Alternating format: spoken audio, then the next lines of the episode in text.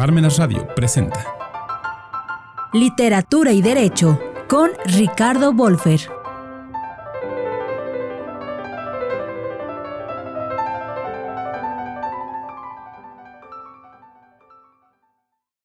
Quien leyera Rebelión en la Granja o 1984 no pensaría que George Orwell escribió obra humorística como la sátira Que no muera la aspidistra en 1936. En el Londres de los 30, estas flores representaban cierto estatus social. Así, el título adelanta el texto donde se desarrolla el martirio autoimpuesto por el autoasumido luchador extremo Gordon Comstock, quien se pone a un sistema donde todo gira alrededor de el dinero. No importa que en su personal cruzada sufra por falta de ese dinero. Habita un cuarto que apenas calienta con una lámpara, come porquerías, trabaja en una librería donde le pagan muy poco y vive con la obsesión sobre las monedas que carga y para cuán poco le servirán. Y sufre porque quiere, tiene opción de varios empleos con muy buena paga, pero lo rechaza argumentando su enfrentamiento contra el sistema. Uno de tales trabajos es como escritor de frases publicitarias y lo rechaza argumentando además que pervierte su vena como poeta. Es verdad que tiene un libro publicado, pero apenas ha sido reseñado y menos leído. Durante toda la novela intenta escribir otro, a pesar de saber que no lo terminará.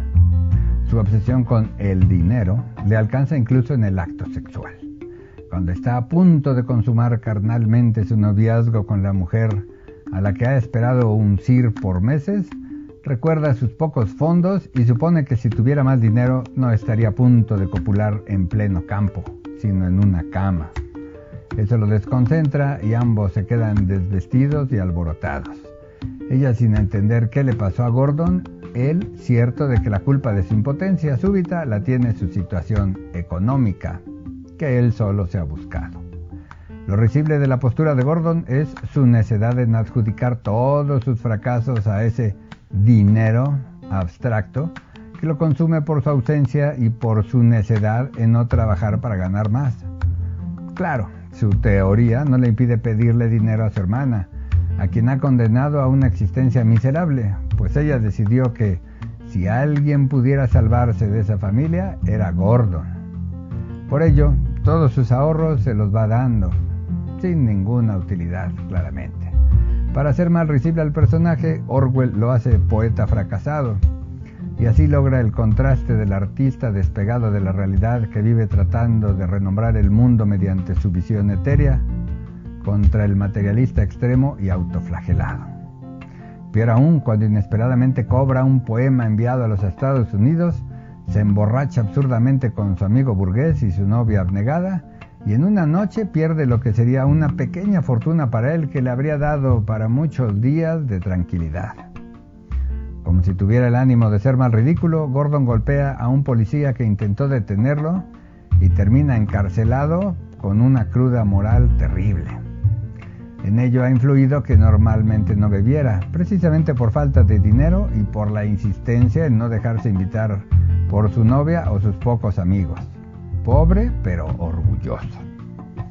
Para Gordon la falta de dinero es un impedimento para adquirir cultura y para escribir refinadamente. Envidia no solo el dinero ajeno, sino las oportunidades académicas y editoriales que ello supone. Invención, energía, ingenio, estilo, encanto, todo tiene su precio que por supuesto hay que pagar, dice él. Habla de la clase media como el más deprimente de todos los estratos.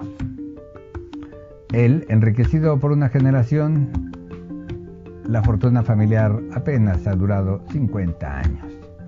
Se ha vuelto parte de lo que él llama la nobleza sin tierras.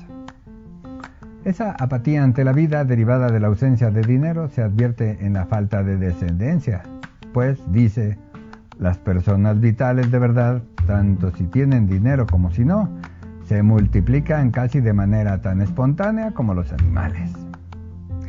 Pero la familia de Gordon no ha logrado ni un nacimiento.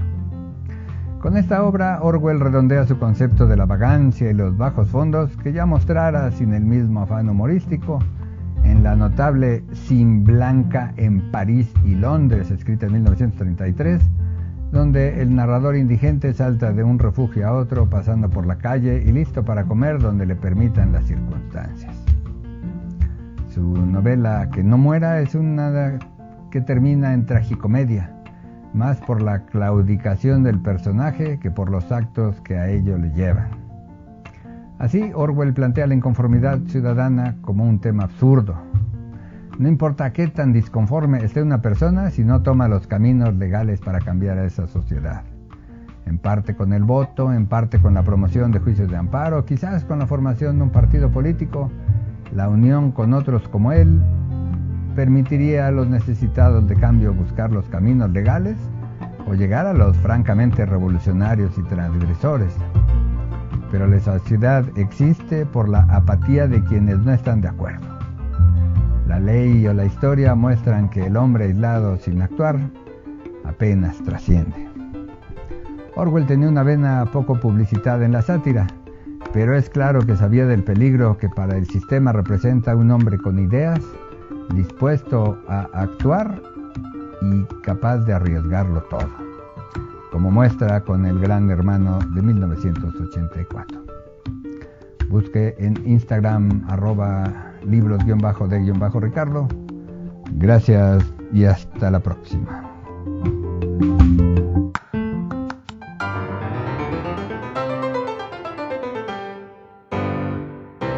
Palmenas Radio presentó Literatura y Derecho con Ricardo